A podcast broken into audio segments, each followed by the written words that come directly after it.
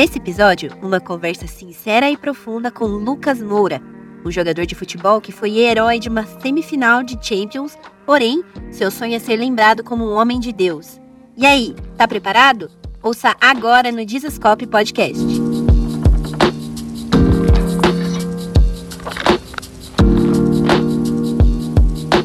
Fala galera, Dizascope, Douglas Gonçalves por aqui para mais um Dizascope Podcast. Ó, toda segunda-feira, 10 da manhã, nós estamos aqui nessa mesa de comunhão, estamos num lugar diferente aqui. Tô como co-host aqui, ó. E aí, do... Arthur. Que honra. Marques, sabe tudo de futebol. que alegria estar aqui. E muito feliz de a gente estar aqui juntos para mais um dia do podcast. Então, como eu disse, toda segunda-feira, 10 da manhã, nós estamos juntos nessa mesa de testemunho, de inspiração, de comunhão. E hoje não vai ser diferente, tenho certeza que o papo vai ser incrível, né, Arthur? Vai ser muito bom. Cara, que, que honra, né? Que alegria estar nesse lugar aqui com um convidado, né? Especial. E minha primeira vez te ajudando aqui na mesa, já com algo que eu amo, que é futebol, então vai ser muito massa. Vai ser muito legal. E ó, antes da gente começar, você já sabe quem é, porque você clicou aí, né? Exato. Mas, é, deixa eu te falar uma coisa, queria te convidar para a Conferência Dizascope 2023. É isso aí, expectativa. Passinho, não vai ter como você esquecer, dia 11 do 11, 11 de novembro, em São José dos Campos, na Igreja da Cidade, nós vamos estar lá reunidos, cara. Todo mundo imerso, presença de Deus, é, é, muita ministração, muita adoração, como todos os anos nós vivemos ali na conferência de Zascope. Eu queria te convidar para você estar lá com a gente. As inscrições estão abertas, mas corre que você está ligado que é rapidinho, a galera do Brasil inteiro vem para estar com a gente nesse dia especial. Então, 11 do 11, Conferência de Zascope 2023. Eu espero vocês. Vou deixar o link na descrição aqui. Fechou? Vamos embora? Podcast Bora. de hoje? Vamos lá. Vamos embora. Meu amigo, Lucas Moura. Que honra para mim. Cara, que prazer. E aí, Lucas? Tudo bem? Tudo obrigado, bem. Graças obrigado. a Deus. Eu que agradeço. É isso, um prazer. Ó, trouxe reforço. Arthur aqui, sabe tudo de futebol. Então a primeira pergunta é: o que é um impedimento? tem muita gente que não sabe, viu? Não, tem, tem bastante gente ainda. É engraçado que, é, não sei se você percebeu isso, assim, mas a impressão que deu uma mudada, né? Porque na minha época, você tinha na escola, assim, todo, sei lá, vou chutar um número, né? 80% meio boleiro ali, gosta de futebol e tal, e 20% da galera mais nerd do videogame é. e tal. Cara, eu tenho a impressão que tá, tá virando, né? É. Tipo assim, agora você tem uma galera do videogame e você tá achando alguns do futebol ali no meio, assim. Exato. Os caras ganharam, os nerds estão dominando. A sensação é que você pergunta para as crianças hoje o que você quer ser. É, ah, eu quero ser youtuber, eu quero ser tiktoker, eu quero ser qualquer coisa menos jogador. É. Agora, ah. depois da Copa, deu uma. Não, dá, dá uma melhorada a Copa, né? É verdade. O futebol ainda é muito forte, né? Muito, você muito. vai qualquer bairro aqui, principalmente em São Paulo, eu acho, você encontra moleque jogando bola na rua e tal. Mas eu acho que dividiu bastante agora, é. né? Cresceu muito os outros esportes e outros segmentos também, que é a parte da tecnologia. Então você vê muita, muito youtubers, muito influencers e tal. É. Então cresceu bastante isso, né? Então Sim. divide um pouco mais né, com, com o futebol. É, é verdade. É. Muito bom. Até, até aproveitar esse assunto, eu vejo que tem bastante jogador que gosta né, dessa parte de jogos e tal. Você gosta? Você é mais Cara, eu sou meio, meio leigo nessa área aí. É? Jogava os antigos só, Super Nintendo, Entendi. Super Mario. Parou por ali. Parei Parou. por ali. Agora essa de, de, Playstation já não é muito a minha. Não foi. É, e, e, assim, eu sou mais da gosto mais de, de, do dia a dia ali, de brincar com meus filhos na, né, em casa, no quintal e tudo, do videogame, da tecnologia. No, do videogame não. Você é mais fora das telas. Sou né? mais fora, sou legal, mais fora. Legal. Que bom, que bom. Isso é bom. É, eu, eu, gosto de sempre começar perguntando é, de como é que foi a sua história com Jesus. Depois eu quero saber do, do futebol e toda essas. É, é, tudo, como é que é viver toda essa vida, mas como é que você teve um encontro com Cristo? Você vem de uma família já cristã? Eu venho de uma família católica, minha família é 98% católica, é, mas eu nunca fui praticante, né? Não fiz primeira comunhão, essas coisas, não frequentava igreja. Sempre tive minha fé e mais minha história com Jesus mesmo começou na França, quando eu me mudei, quando eu fui transferido de São Paulo para o Paris Saint-Germain. Cheguei em 2013 e, e engraçado que quando eu jogava no São Paulo eu concentrava com concentrei com alguns jogadores que eram evangélicos, que eram cristãos e, e me falavam da palavra de Deus e tudo, só que eu nunca tive muito interesse, sabe? Uhum. Sempre falava, ah, legal, tal, me convidava para ir para a igreja, ah, legal, tal. E quando eu chego na cê, França... Você tinha uma, uma, resistência, sim, não? Tinha uma, confesso que tinha uma certa resistência uhum. com, com, os evangélicos, né? Que, assim, como por causa de tradição de família. Pô, sou católico e tal, não quero ouvir muito disso, estou bem do jeito que eu estou e respeitava tudo, mas não queria dar muito ouvido. E aí quando eu chego na França, pô, acho que é no último lugar que eu imaginei que eu ia, Exato. né? E eu falei, pô, tô jogando no time top agora, Paris Saint-Germain, é, vou jogar Champions League, tô morando na França.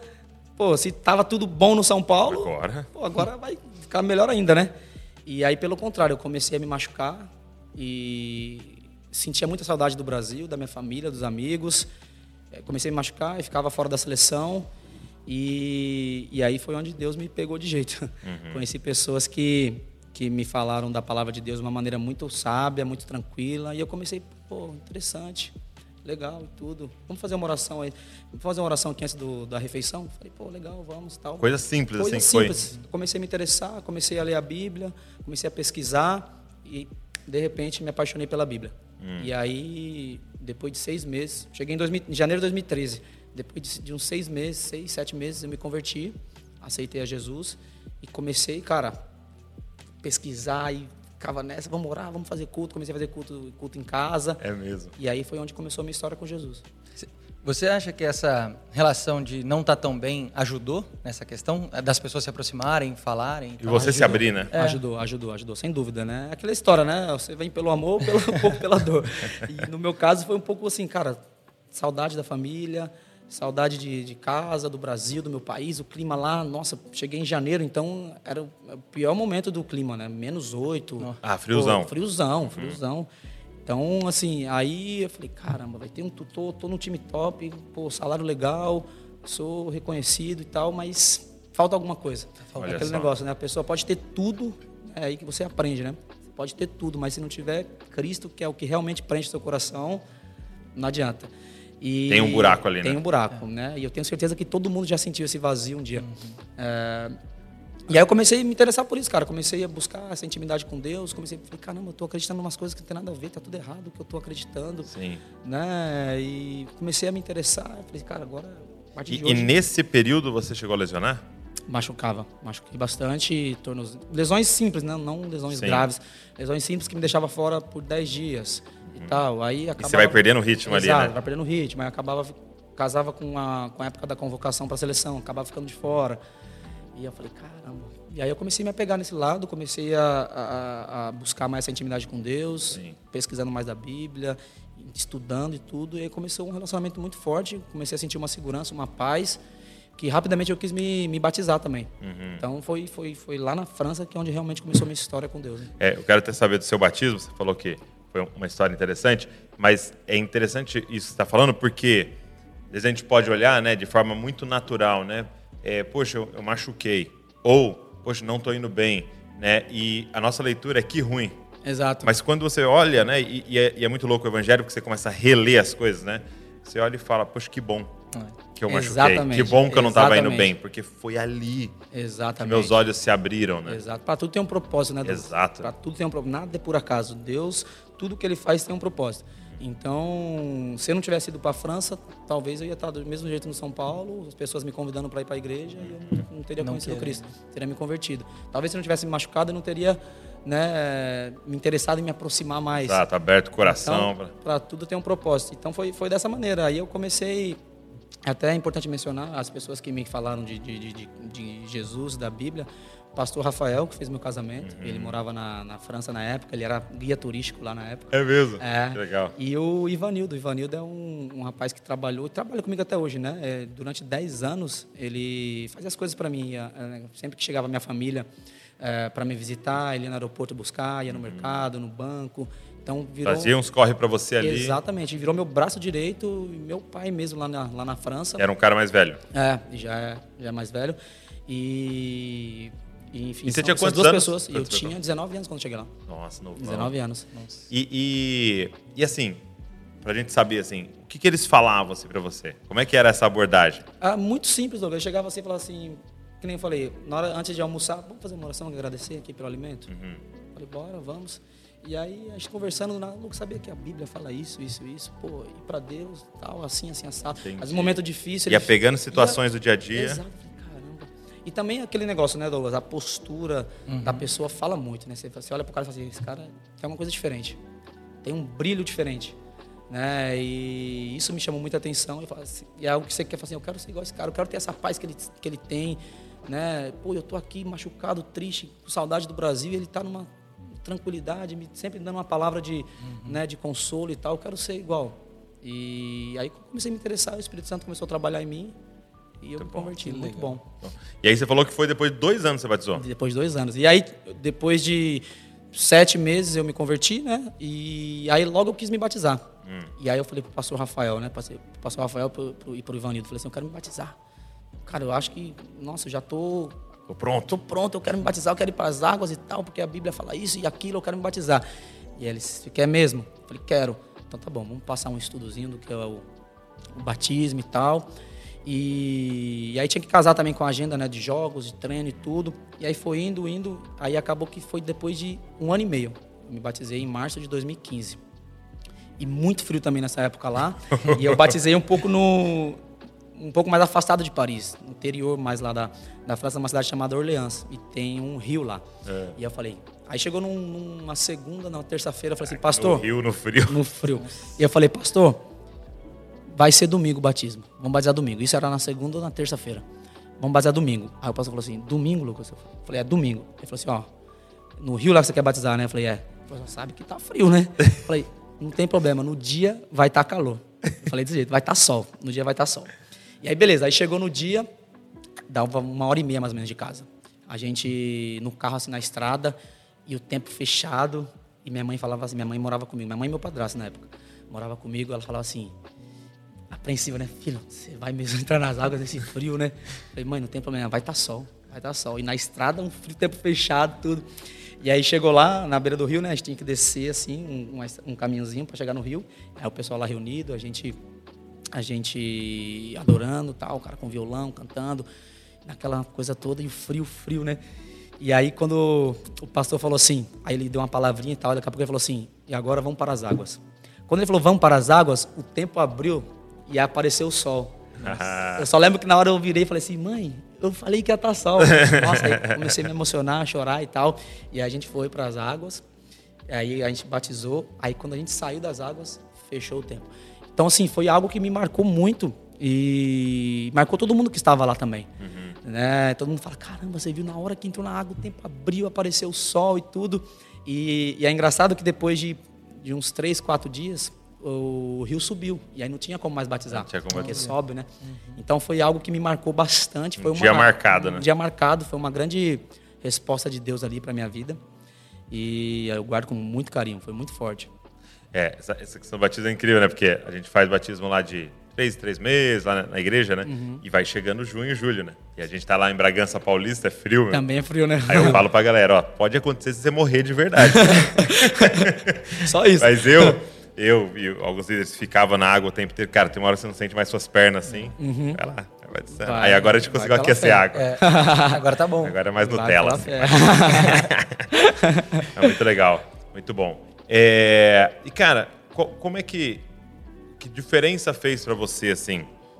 Vamos dizer, um antes e depois. É lógico que você teve pouco tempo é, do antes de Cristo uhum, ali, né? Você, uhum. 19 anos você teve um encontro com Jesus. Mas o que, que muda para quem tá um atleta profissional esse encontrar a Cristo?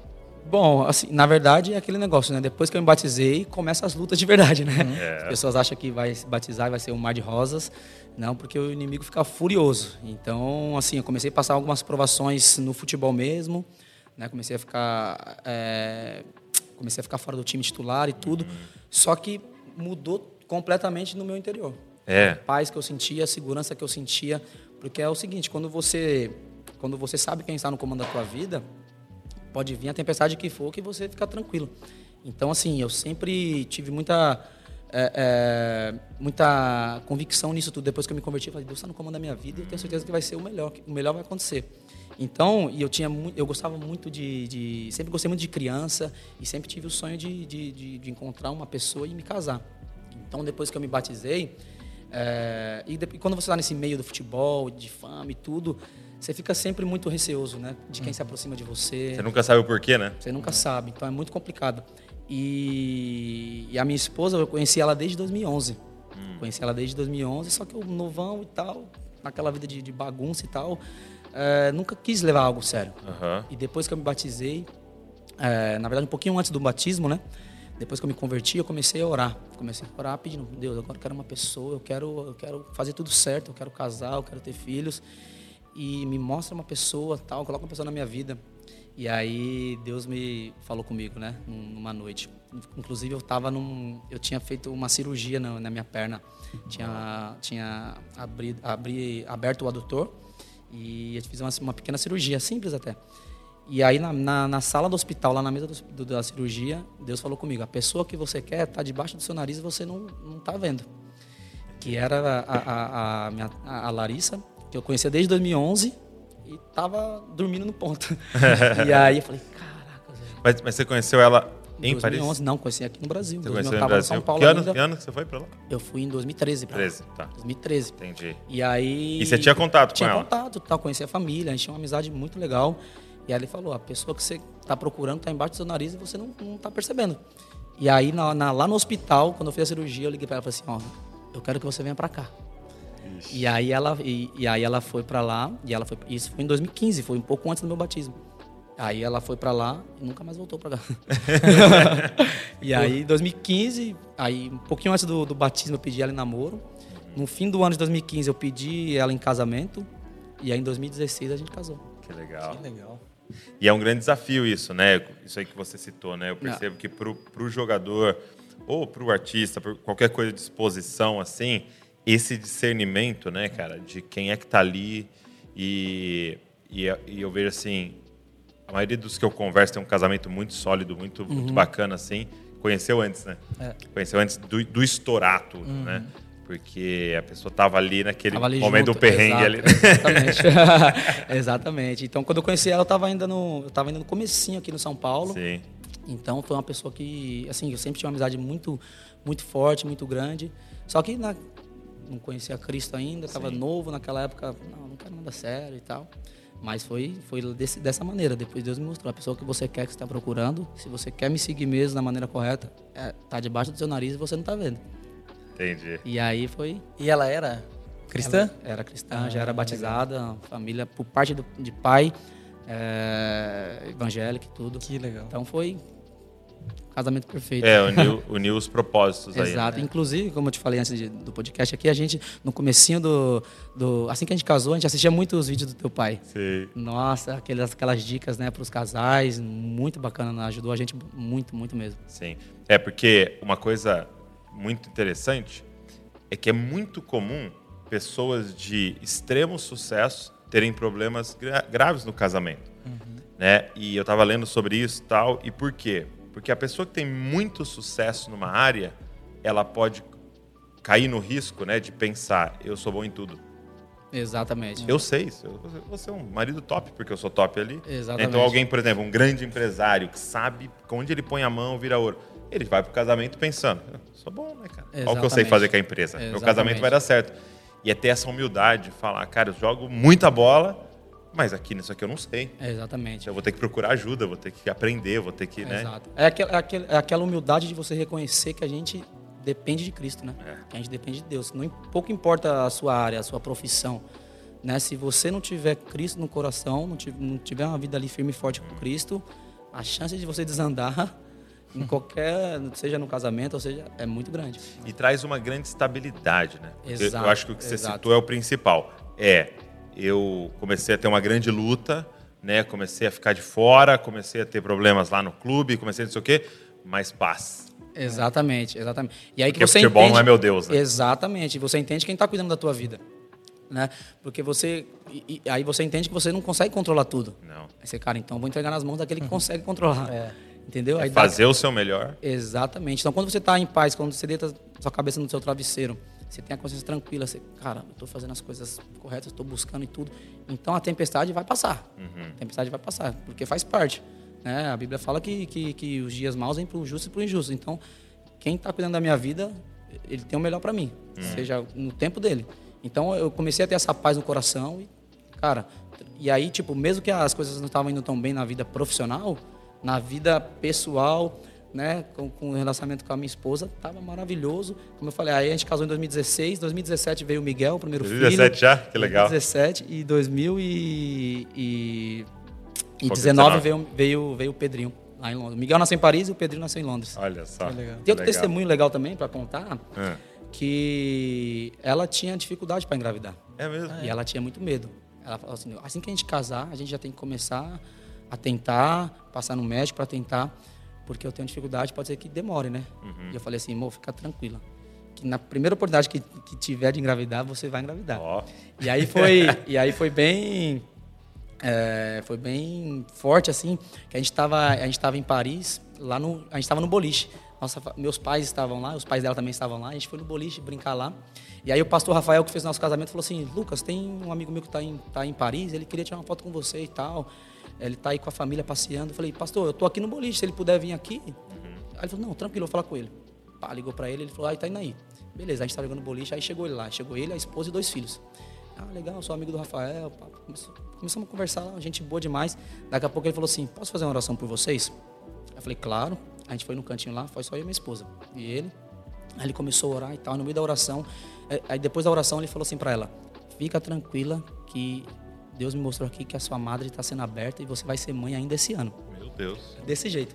É, e aí depois ele. Aí, beleza, tal, legal. Aí depois a, a minha esposa Larissa falou assim: Amor, o que, que é madre?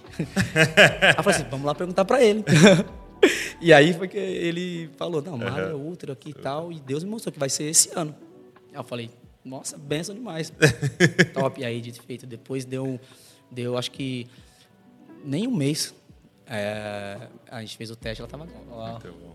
Que legal. Que legal. poderoso. Cara, eu, eu sou formado em psicologia, né? E eu lembro que no curso, quando eu estava fazendo o curso de psicologia, em uma das matérias, é, foi apresentado pra gente. eu- se eu não me engano, a gente estava estudando sobre estresse tal, e o efeito do estresse na vida da pessoa. tal. E aí eu lembro que em uma das aulas eles nos passaram a lista das profissões mais estressantes do mundo, né? E o futebol tava tipo assim, entre as cinco Tava. profissões mais estressantes do mundo, né? E eu fiquei meio chocado, né? Porque todo mundo tem o sonho de ser um jogador de futebol, né? E você olha e fala, nossa, olha que vida legal, né? Mil maravilhas, né? É, todo mundo quer ter essa profissão, né? É, e tava entre as mais estressantes do mundo, né? E que mais mexe com o emocional, psicológico da pessoa, né? Por que disso? Cara, porque o nível de, de pressão que a gente vive é muito grande. É muito grande. É... Treinamento todo dia, e aí você joga duas vezes por semana. E aquela pressão de mídia, de torcida. Se você for mal, você, você já recebe um monte de, de crítica, recebe, entra nas redes sociais e crítica, e seu emocional vai lá para baixo. Então, assim, é um turbilhão de, de, de coisas.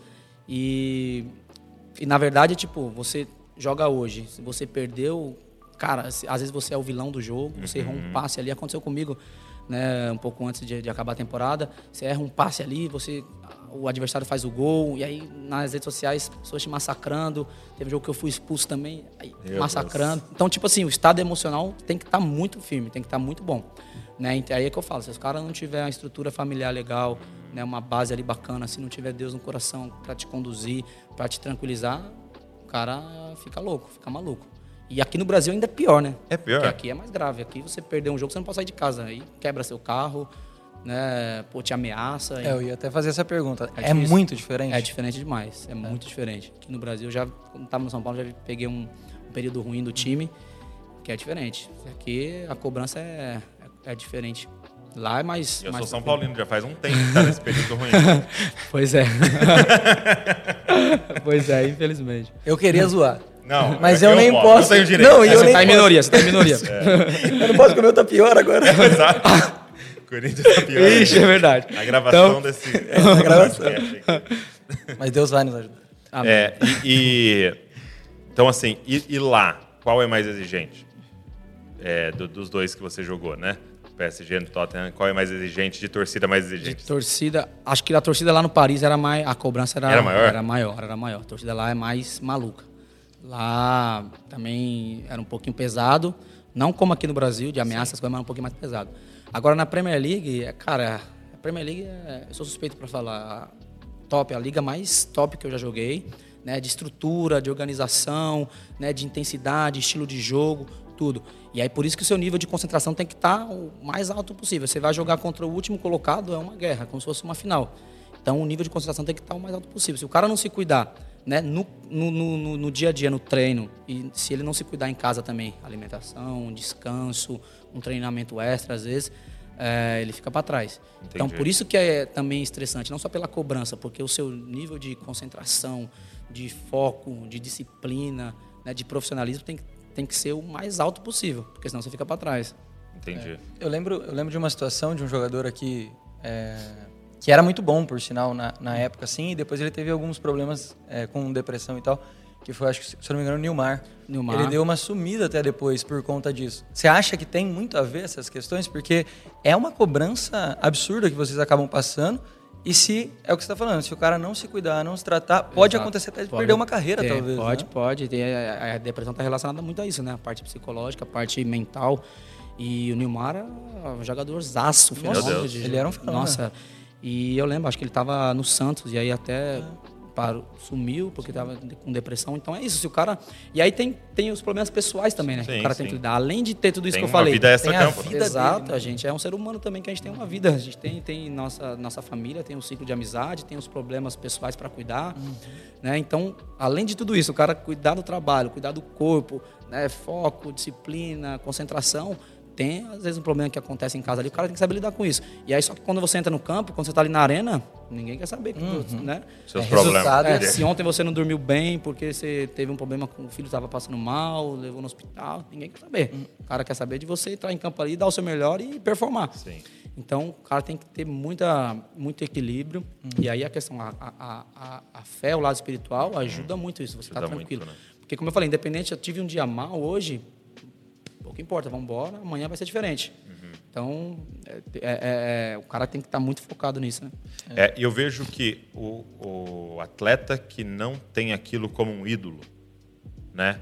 Isso aqui é minha identidade, isso aqui é minha vida. Então, quando eu estou bem, nossa, mas quando eu estou mal também, acabou minha vida. É, o cara que tem a família, tem Deus, tal, ele sempre vai ter uma estabilidade maior, né? Sem dúvida nenhuma, sem dúvida nenhuma. E como é que você lida com críticas assim? Tipo assim, você é o cara que vai para as redes, dá uma lida ali assim? Você ah, é o ah, cara que às vezes fica meio assim? Não, eu fico um pouco mais distante. Às vezes eu dou uma passada ali para dar uma olhada. mas é que assim, eu tenho algo comigo, Douglas, que é tipo é. assim: crítica e elogio de quem eu não conheço, de quem não é relevante para mim, não muda nada. Releva. Agora, alguém que eu admiro, alguém que eu, que eu sigo, quando me critica, aí eu falo, caramba. Uhum. Deixa eu dar uma olhada nisso Exatamente. aí. Exatamente. Então você tem que ter. E aí o tempo, a experiência vai te dando essa, essa, esse discernimento, né? De saber é, é, o que, que, é, que é válido, que é bom você absorver, que é bom você dar uma atenção, o que, que não é. Né? Pô, eu tô com 30 anos, já tenho 12 anos de carreira, então eu sei quando eu joguei mal, quando eu não estou bem, o que eu tenho que melhorar. Tenho, tenho essa experiência. Mas, é, é, claro que incomoda, ninguém quer ouvir crítica. Ninguém quer você entrar nas redes sociais ali e ser lá, massacrado. Lá, lá no início era mais difícil. Mais difícil. Mais novo. Mais difícil. Mas é, hoje, muito mais tranquilo. Quando eu jogo mal, eu sei que eu joguei mal, eu sei que eu preciso melhorar. Mas essa estabilidade, eu tenho uma família que me ama, tenho pô, dois filhos maravilhosos, a minha esposa que me ajuda muito, me critica também às vezes. Critica também? Pega no pé, é. jogo. Aquele ela, passe ela, ali foi ruim. É, exatamente. Por que você não fez isso? Por que você não fez aquilo? Aí Sério? Falo, é, fala. fala, cara, é verdade. A minha fala da pregação. Sua fala do jogo. Exato, fala do jogo. Então, assim, é, é, você tem que ter essa, essa, essa humildade de entender quando você precisa melhorar, quando você não foi legal. Mas é como eu falei, eu, eu, eu amo jogar futebol. Futebol é minha vida. Então, eu, eu, eu assisto muito futebol e procuro sempre estar melhorando. É, mas hoje, o futebol se tornou uma ferramenta para eu, além de mostrar o talento que Deus me deu, o amor que eu tenho né, de fazer o que eu faço, uma ferramenta para espalhar Jesus Cristo através do futebol, através né, das entrevistas, através né, da, minha conduta. Então, quando eu jogo mal, cara, pô, eu preciso melhorar, tal, porque, é claro, eu sou competitivo pra caramba, é, mas eu fiz o meu melhor. É eu tentei dar o meu melhor. Uhum. Então, isso é o mais importante. O mais importante é a sua atitude. É. O problema é quando você está relaxado, quando você né, vai ali é, é, 50%. Eu falo, não, independente de qualquer coisa, eu vou dar o meu melhor. Às vezes eu posso não estar tá legal, posso errar um passo, posso errar um gol, mas a minha vontade, o meu, meu minha dedicação vai ser o, é, o máximo que eu puder. É. Então, isso que importa para mim. Pra você Eu- saber que você deu o melhor, né? Eu Exato. até é, ia te perguntar em relação a isso, porque a gente estava conversando assim de, de cobrança, elogio e tal. E você saiu muito novo, né, do Brasil. Muito novo. E na França, como na Inglaterra, você tinha pessoas não só de dentro do futebol, mas essas pessoas que sabiam te aconselhar, sabiam te ajudar. É, foi parente, foi, foi pessoas que a- tipo, a- você conheceu na vida Uhum, mesmo assim e foram te ajudando nisso? Sim, é, quando eu fui para a França, eu fui com a minha mãe e com o meu padrasto, né? E, e meu pai ficou aqui, e meu pai sempre foi mais ligado no futebol. É, mas me aconselhavam bastante, e empresário também, está comigo até hoje, desde, desde 2007, quando eu tinha Uau. 15 anos. Olha só. Então se tornou da minha família praticamente. E, os amigos que eu fiz lá, né? O- Esse, esse- o pastor Rafael não é muito envolvido com futebol, mas esse rapaz que eu falei que, que, que trabalhava comigo lá, o Ivanildo, ele gosta muito de futebol, então a gente conversa, conversa até hoje bastante sobre isso. Então sempre tive um, um grupo legal assim de amigos e também da família que, que eu sei que eu posso escutar. E, e é uma galera que tem que puxar a orelha, né? É. Exato. Porque acaba que, de novo, quando alguém tem muito sucesso, você come- começa a encontrar um monte de gente que só passa a mão, não, tá certo, é isso aí. Não, você que tá Exatamente. certo, eles que Exatamente. estão errados. Exatamente. E o verdadeiro amigo, ele puxa a orelha, né? Quando tem que puxar. orelha, cara. Fala, pô, você pisou na bola aqui. É. Aqui você fez errado. Aqui. E Meu graças pai, a Deus. meu pai sempre- conta uma, uma história muito legal. Isso é uma ilustração, né? Uhum. De um pintor, estava em cima do andaime pintando um- uma obra gigante, assim, né? E aí ele estava pintando a obra tal ali, e de repente ele começou a andar para trás para olhar né, Ah. a obra dele, né? E ele estava em cima do andaime, né? Então ele ia cair e né, morrer. morrer. E aí um amigo pegou um, e- gritando, ele não ouvia, ele pegou um pincel sujo, assim, um pincelzão sujo, assim, E e jogou na obra dele. Aí fez pá, né? Ele ficou Ele, doido. que isso? Você tá doido? Estragando a minha obra. Falou assim, cara, você ia cair, você ia morrer.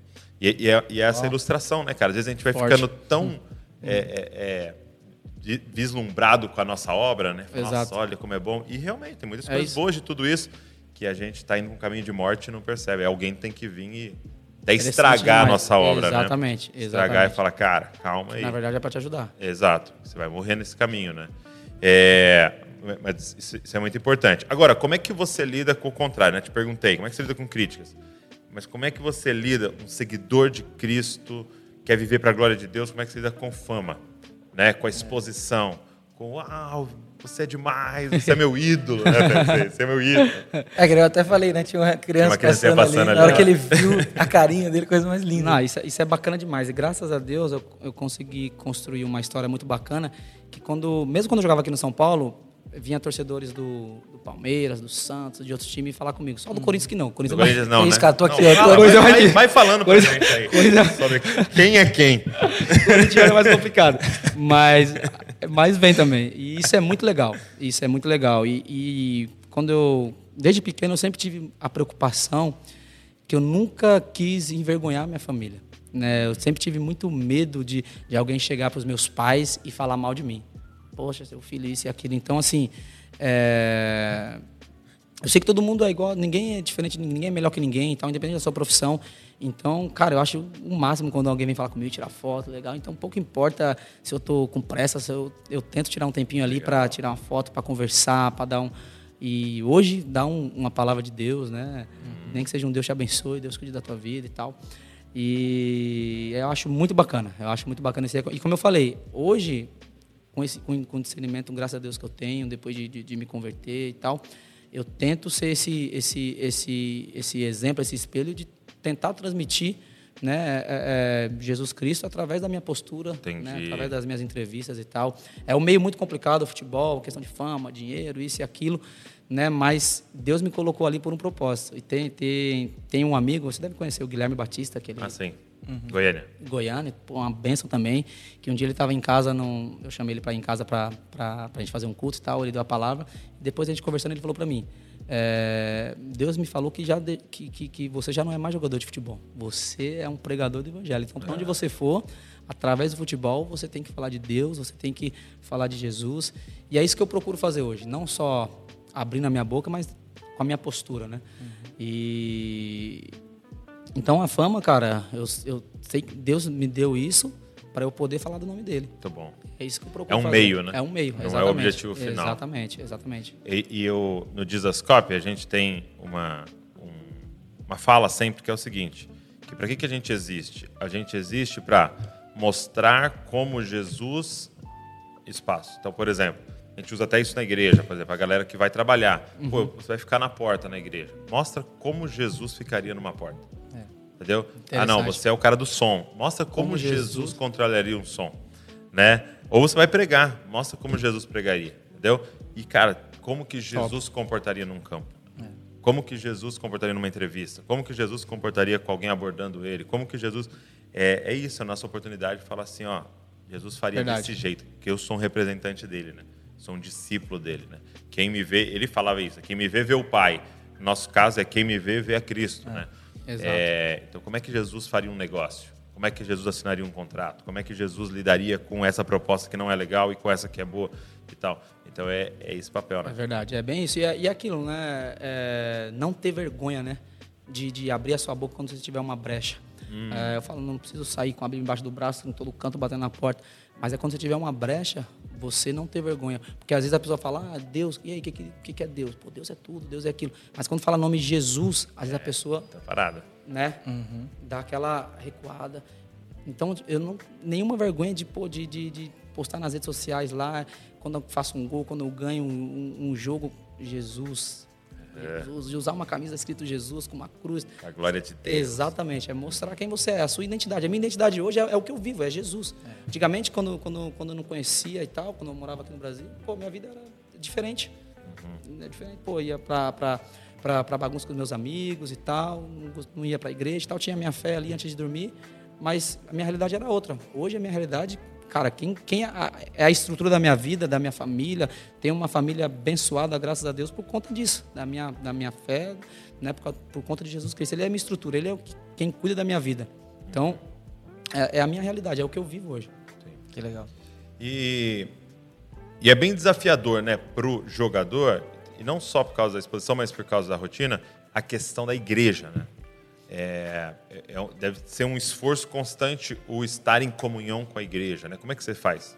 É verdade, é por conta da, da, da- da agenda, né, jogos, treinos e tal, é difícil você estar sempre presente na igreja. Então, o que que eu... uma, uma pergunta. Lá é diferente o concentrar, né? É lá diferente. É, porque aqui tinha uma galera, tinha época que os caras concentravam dois dias Dois antes. dias antes. Eu você joga duas vezes por semana, dois dias antes Já, tem você- tem um dia só. inteiro. Você tem um dia para ficar em casa. no São Paulo era assim, eu concentrava dois dias antes dos jogos. Ia jogar no domingo, na sexta noite já tinha que Por estar que, que lá é diferente? Ah, A galera é mais disciplinada? Acredito que sim, e lá acho que eles têm mais essa, essa margem para jogar a responsabilidade para o jogador, né? Você tem um jogo amanhã.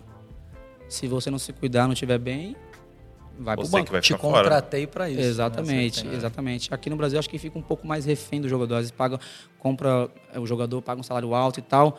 Cara, eu vou prender porque senão vai dar, vai Esse dar cara ruim. vai pra balada um dia vai antes. dar ruim Exato. e eu não vou conseguir colocar ele no banco depois porque o cara é um jogador importante e tal. Então você fica um pouco mais refém. A competitividade lá é maior da, da vaga. Exatamente. Então, assim, se você não Entendi. se cuidar, vem outro e tchau. É, Mas aí como é que você faz pra estar em comunhão com a igreja? Então, e aí quando sempre quando a gente tinha um, um domingo livre, um tempo, a gente ia na igreja, né? Eu- Lá eu moro um pouco mais afastado do centro, moro uma hora mais ou menos do cen- do centro. E lá tem muito trânsito também para dirigir para o centro é, né? complicado. Então a gente usa muito metrô lá. O metrô funciona muito bem lá.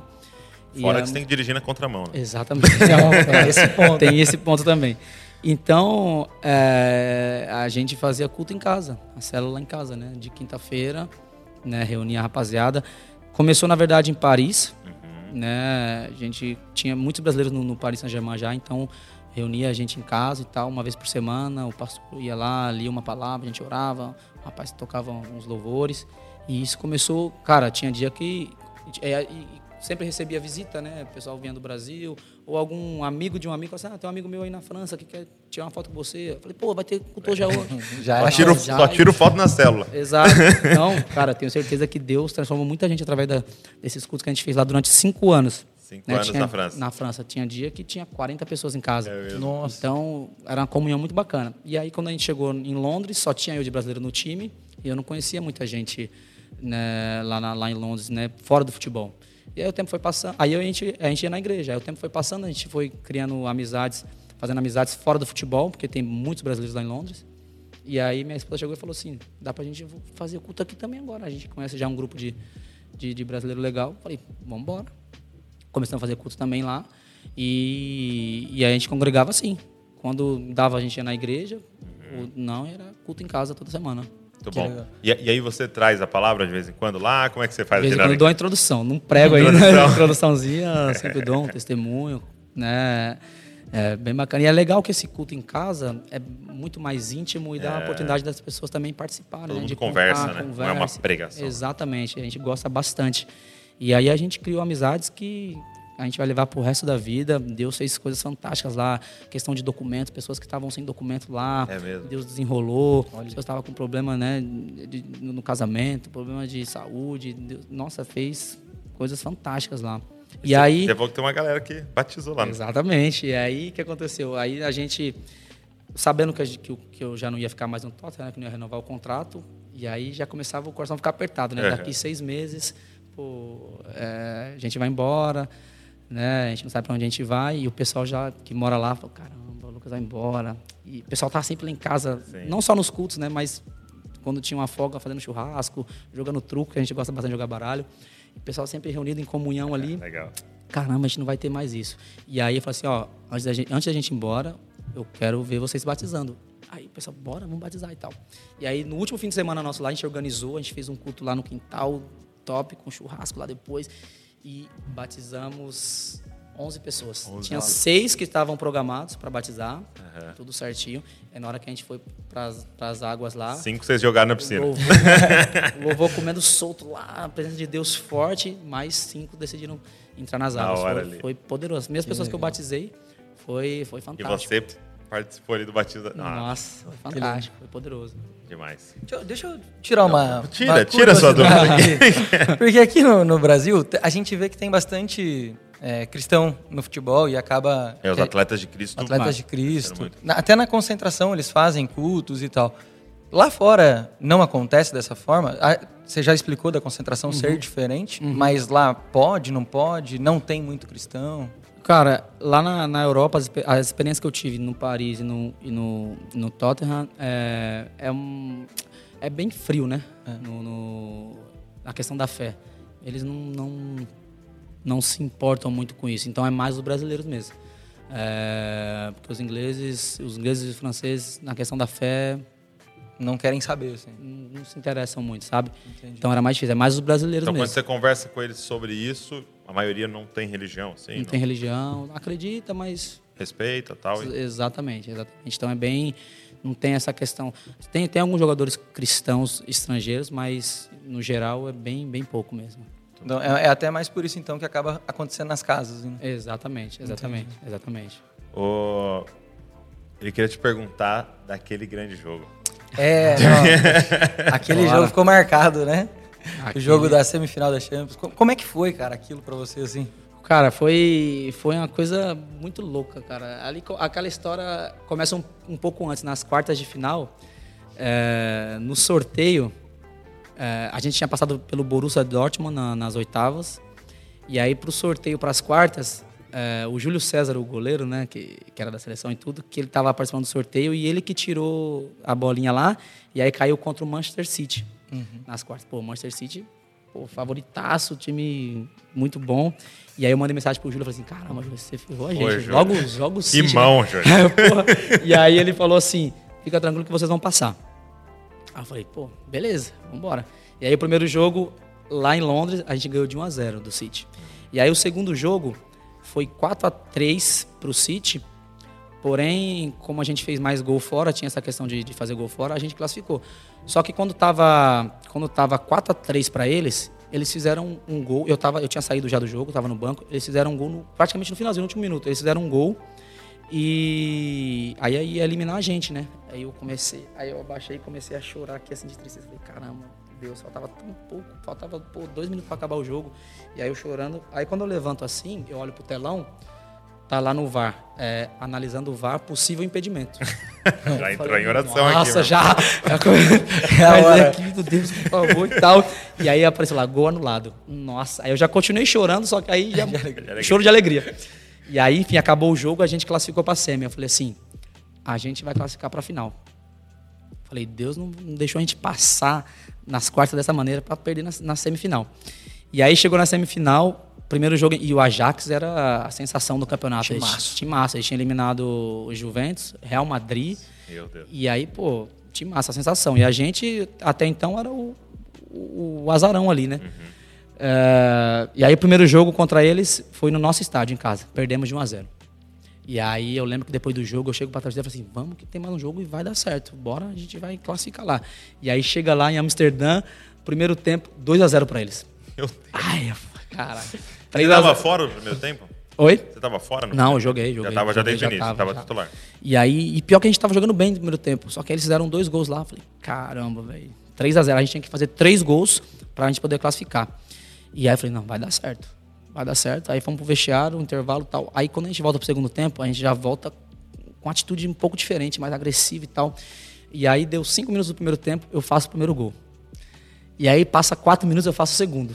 Aí eu falei, cara, o mais difícil já foi. A gente, a gente fez dois gols aqui e agora a gente tem meia hora pra fazer mais um. Exato. Pô, o mais difícil já foi, cara. A gente fez dois em, em nove minutos.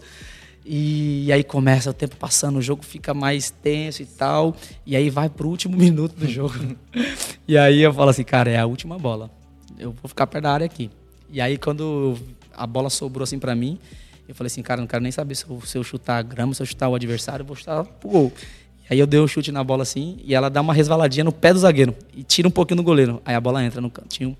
Cara, aí a sensação Cara, não tem nem como explicar. Foi três gols numa semifinal de Champions com a perna esquerda, que é a minha perna ruim. É, e o último gol no último minuto do jogo. É.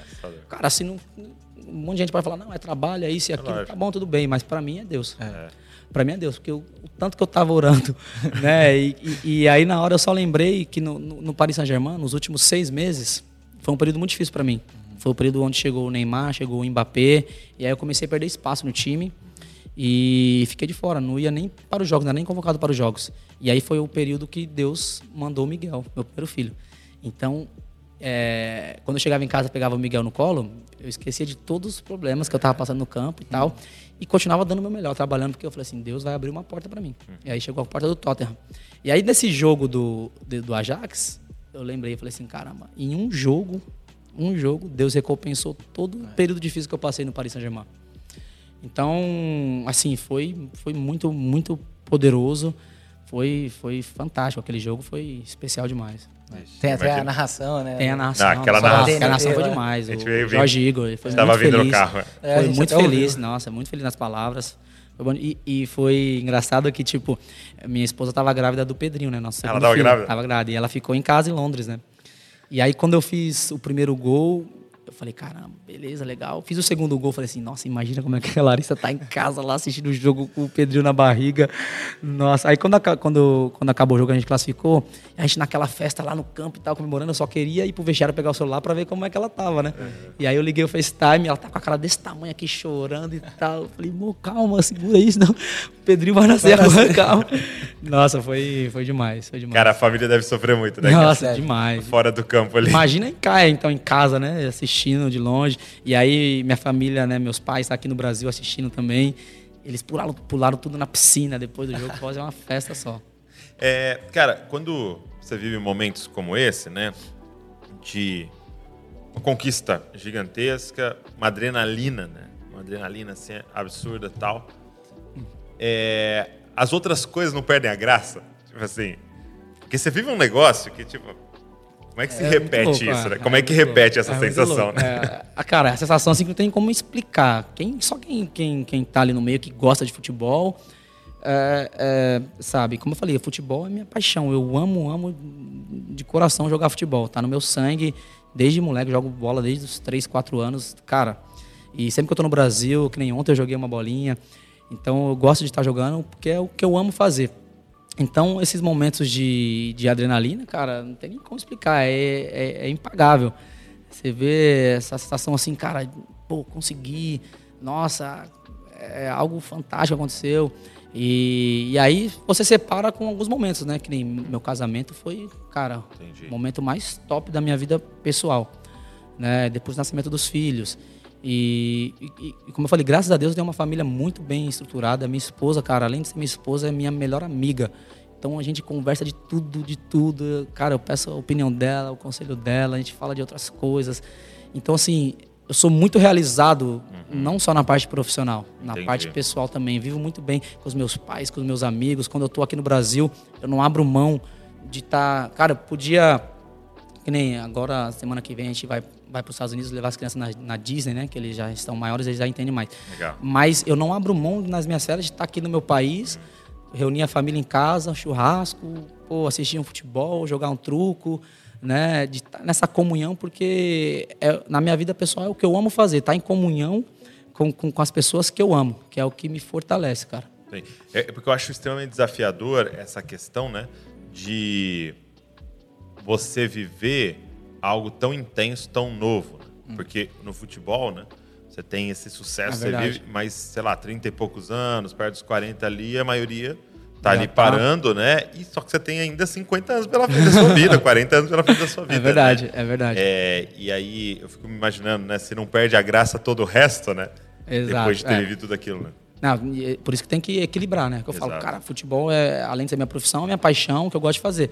Mas, além do futebol, você tem outras coisas que, que, que cara, que você não pode deixar de lado minha família, essa comunhão com, com, com, os meus irmãos é tão importante quanto o futebol. É isso, porque é o que vai ficar, né? Exatamente, exatamente, é o que vai ficar. O futebol depois, vai embora. Depois de futebol é isso que vai ficar. E aí, é, nessa, nessa, nessa caminhada, nessa jornada com Deus, Ele vai te dando, cara, valoriza esses pequenos momentos. Valoriza, porque depois o futebol é legal, o top é onde eu te coloquei ali e tal, mas a sua família né, é o que vai ficar pro resto da vida, seus amigos, essa comunhão, é, é, o, é o legado que você vai deixar, né? E eu vi você falando que tem uma paixão por futsal, né? Futsal. Mas aí, aí quando você joga aqui, é, é futsal geralmente? Ou? Futsal e society. Geralmente campo nas férias não é me difícil. Chame. Não me chame. é difícil, é difícil. É, eu sou criado no futsal, fui criado no futsal, né? Então comecei muito cedo, comecei com seis anos a jogar futsal, é a minha não, paixão. E os gols ali mesmo, ali naquele jogo do Tottenham, era tudo ver, bem curtinho assim, né? Era bem futsal. Drible né? rápido. Né? Exatamente. Então essas coisas, esse meu estilo de jogo, né? Drible curto, velocidade, né? É, é, passar no meio assim de, de dois ou três marcadores num espaço curto, isso aí vem do futsal. Então me ajudou muito.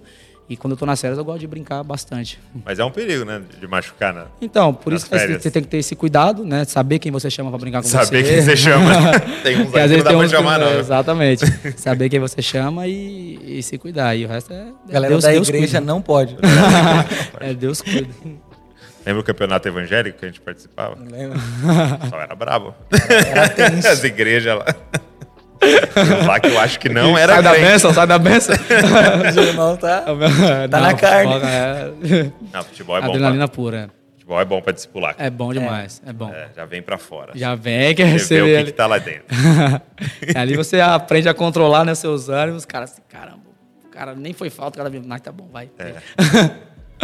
Paz. Muito bom, muito bom.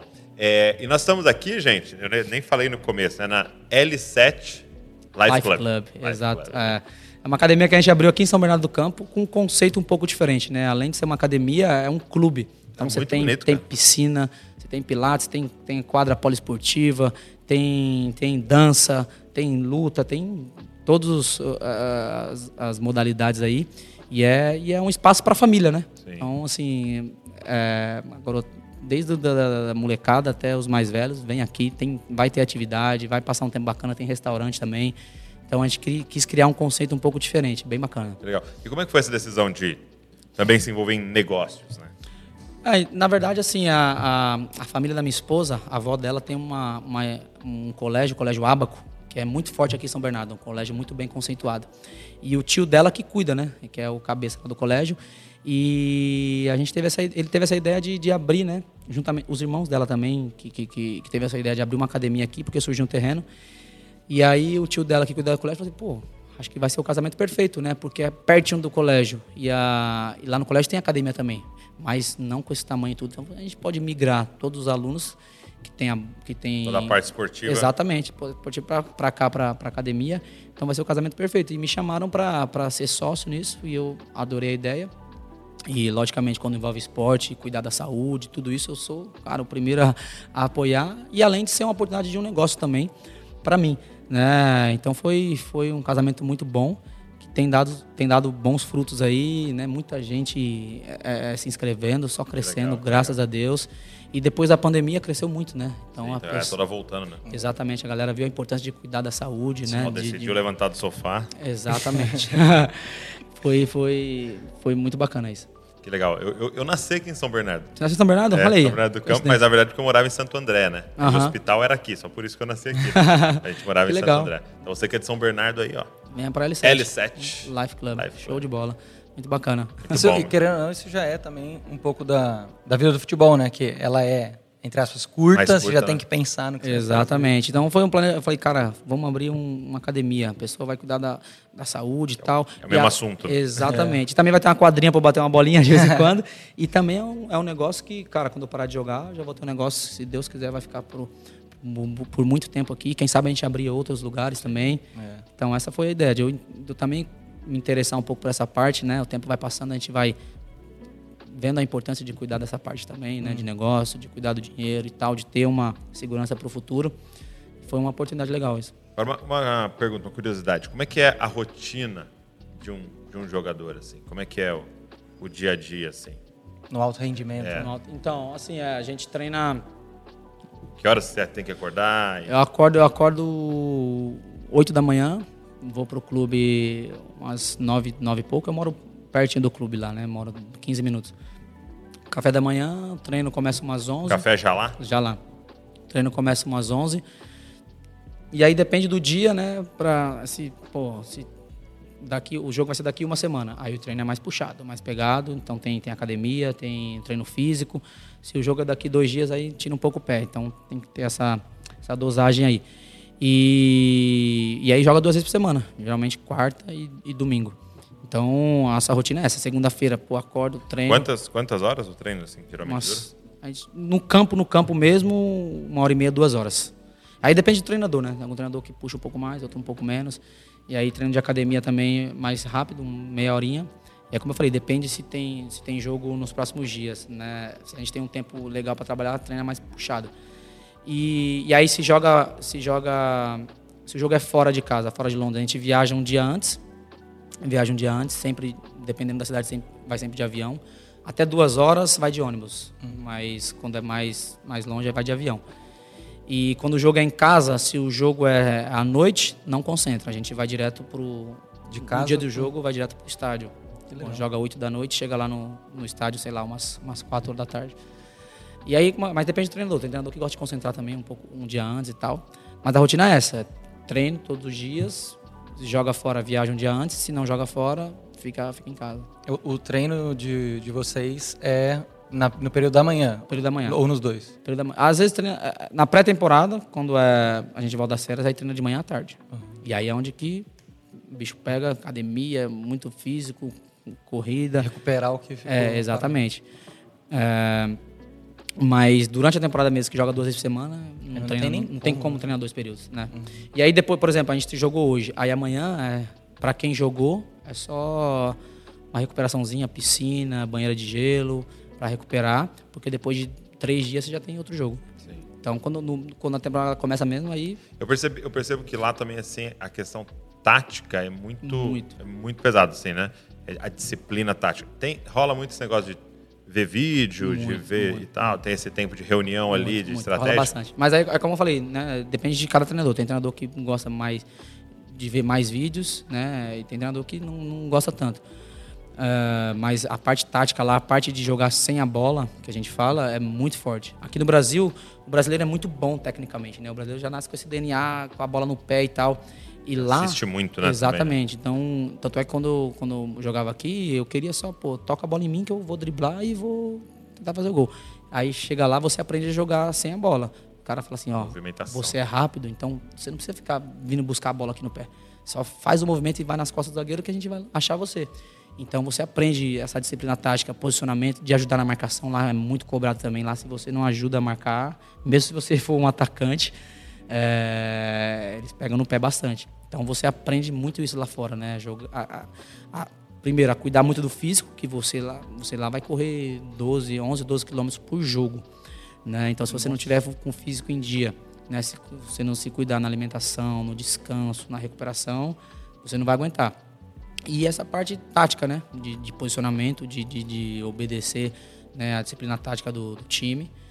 É, você aprende muito lá fora isso. Legal. Legal. E, e hoje você está com 30? Tô com 30. É, a gente até falou aqui, né, daquela semifinal e tal. Cara, foi, foi lindo aquilo.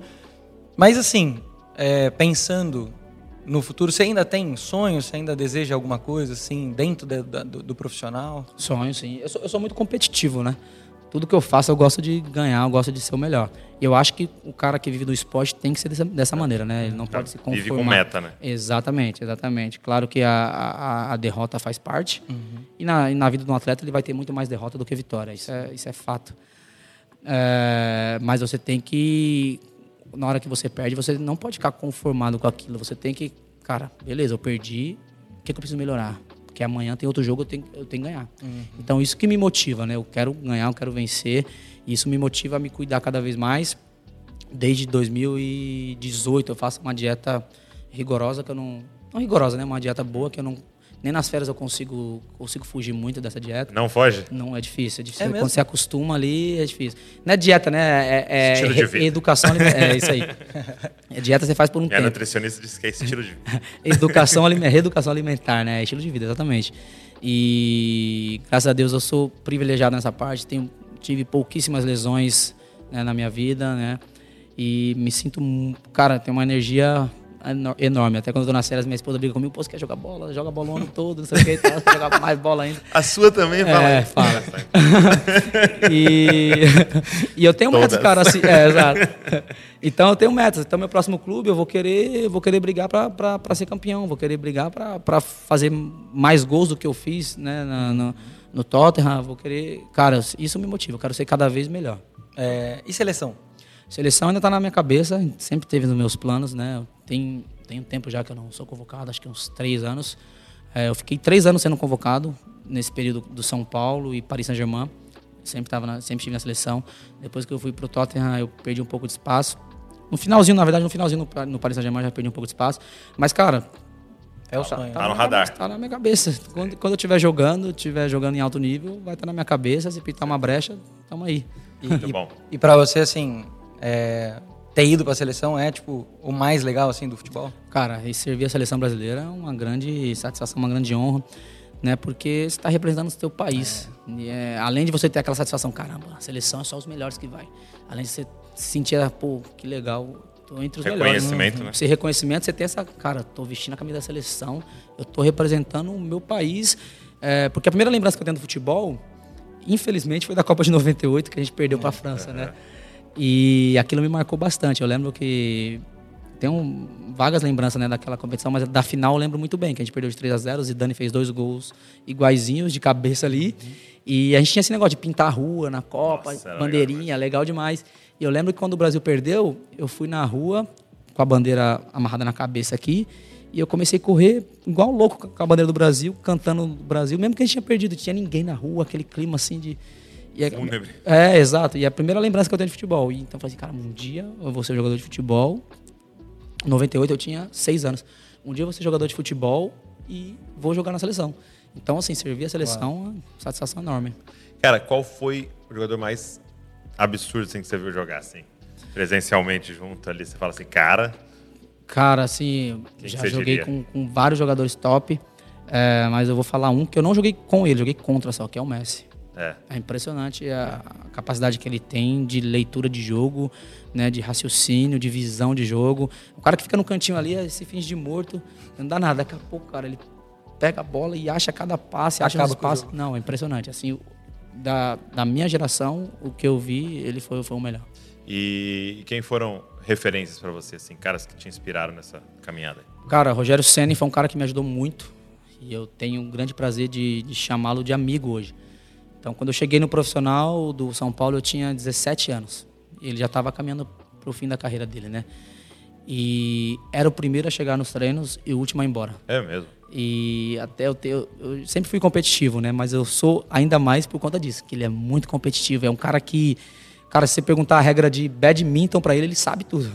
Então, um cara é competitivo que, em tudo. Tudo, em tudo, em tudo, em tudo. Então, assim, um cara que me ajudou bastante nesse começo, no começo da minha carreira e me dava conselhos e me tor se tornou um amigo, né, cara? Então, é um cara que, que, que me inspirou bastante. Tá bom. E pra gente finalizar, para toda essa molecada, toda essa galera que tem um sonho, né, de um dia ser um jogador, tal, o que, que você diria, o que, que você deixaria para esse pessoal? Cara, assim, aquele clichêzão primeiro, né, que é não desistir do sonho, é batalhar, é, é dar o seu melhor a cada dia.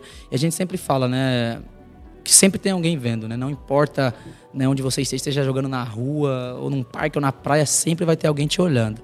Então, às vezes pode, pode ser que tenha um cara ali que trabalha em algum clube, algum diretor, algum olheiro da Europa. O tempo inteiro deu o seu melhor. Exatamente. Então, o tempo inteiro deu o seu melhor, se dedique e faça tudo o que tiver ao seu alcance para você ter a sua melhor performance, né? Porque pode ser que você não alcance o seu sonho, pode ser que você não atinja o seu, seu objetivo, mas você vai olhar para trás e você vai falar assim: eu dei o meu melhor. Eu fiz tudo o que podia para poder alcançar o meu sonho. Porque quando você não, não se dedica no, ao máximo, e aí, se você chegar lá na frente e você não alcança, você vai falar, vai, aquilo vai te corroer. Você vai falar assim, é. poxa, se eu tivesse feito isso, eu teria chegado. Porque eu tenho talento, eu tenho, se eu tivesse feito aquilo, eu teria alcançado. E isso vai te corroer. Então, é sempre, eu falo sempre isso, cara. Se você, cara, você pode comer melhor, então come melhor. Você pode dormir uma hora mais, durma uma hora mais. Você pode ter os atletas que já estão, talvez, na, na, na, nas categorias de base, até no profissional mesmo. Você pode ter um, um, um nutricionista particular? Tenha. Você pode ter um fisioterapeuta particular? Tenha. Porque você tem que fazer tudo que tiver ao teu alcance para você, né, né é, ter, arrancar o melhor de você. E aí, depois a parte espiritual, né, cara? Porque é aquilo que eu falo, assim, aquilo que está ao nosso alcance, Deus não vai mover uma palha, né? Não adianta você orar para algo que você pode fazer. É. Né? Agora, aquilo que foge do nosso controle, Deus vai mover o, todo o universo. Então, quando você se dedica ao seu melhor, você faz tudo ao seu alcance, Aí o resto você entrega na mão do cara lá de cima. Deus é pai, ele vai cuidar, né? Então se você tiver essa estrutura, né, de ter Deus cuidando da tua vida, né? Deus, cara, como teu pai, tudo, ele vai ver tua dedicação, ele vai te honrar. Da maneira, o desejo está no teu coração ali, ele vai realizar, né? E se não for da vontade dele, ele vai te dar algo que vai ser é melhor ainda. Que vai ser melhor ainda. Exatamente. Então é isso, cara. Tá é que eu daria. Tá bom.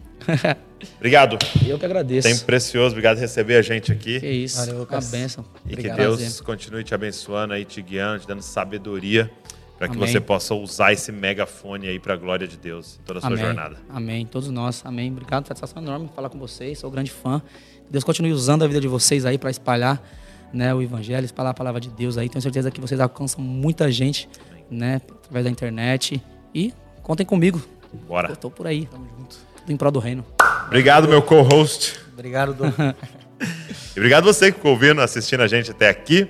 É, eu queria te fazer um pedido, cara. Pega esse link, manda para todo mundo aí. Talvez galera que ama futebol, quem sabe uns torcedores do São Paulo aí que acompanharam a trajetória do Lucas também. Pega aí, manda para todo mundo para que mais pessoas possam ouvir o evangelho através dessa mesa abençoada aqui. E ó, convido, um convite para você, dia 11 do 11, conferência é, Dizascope, em São José dos Campos e eu quero que você esteja lá com a gente. Vou deixar o link aqui na descrição. Deus abençoe você e não se esqueça, você é uma cópia de Jesus. Valeu. Esse podcast é editado por Colina Áudio Produtora.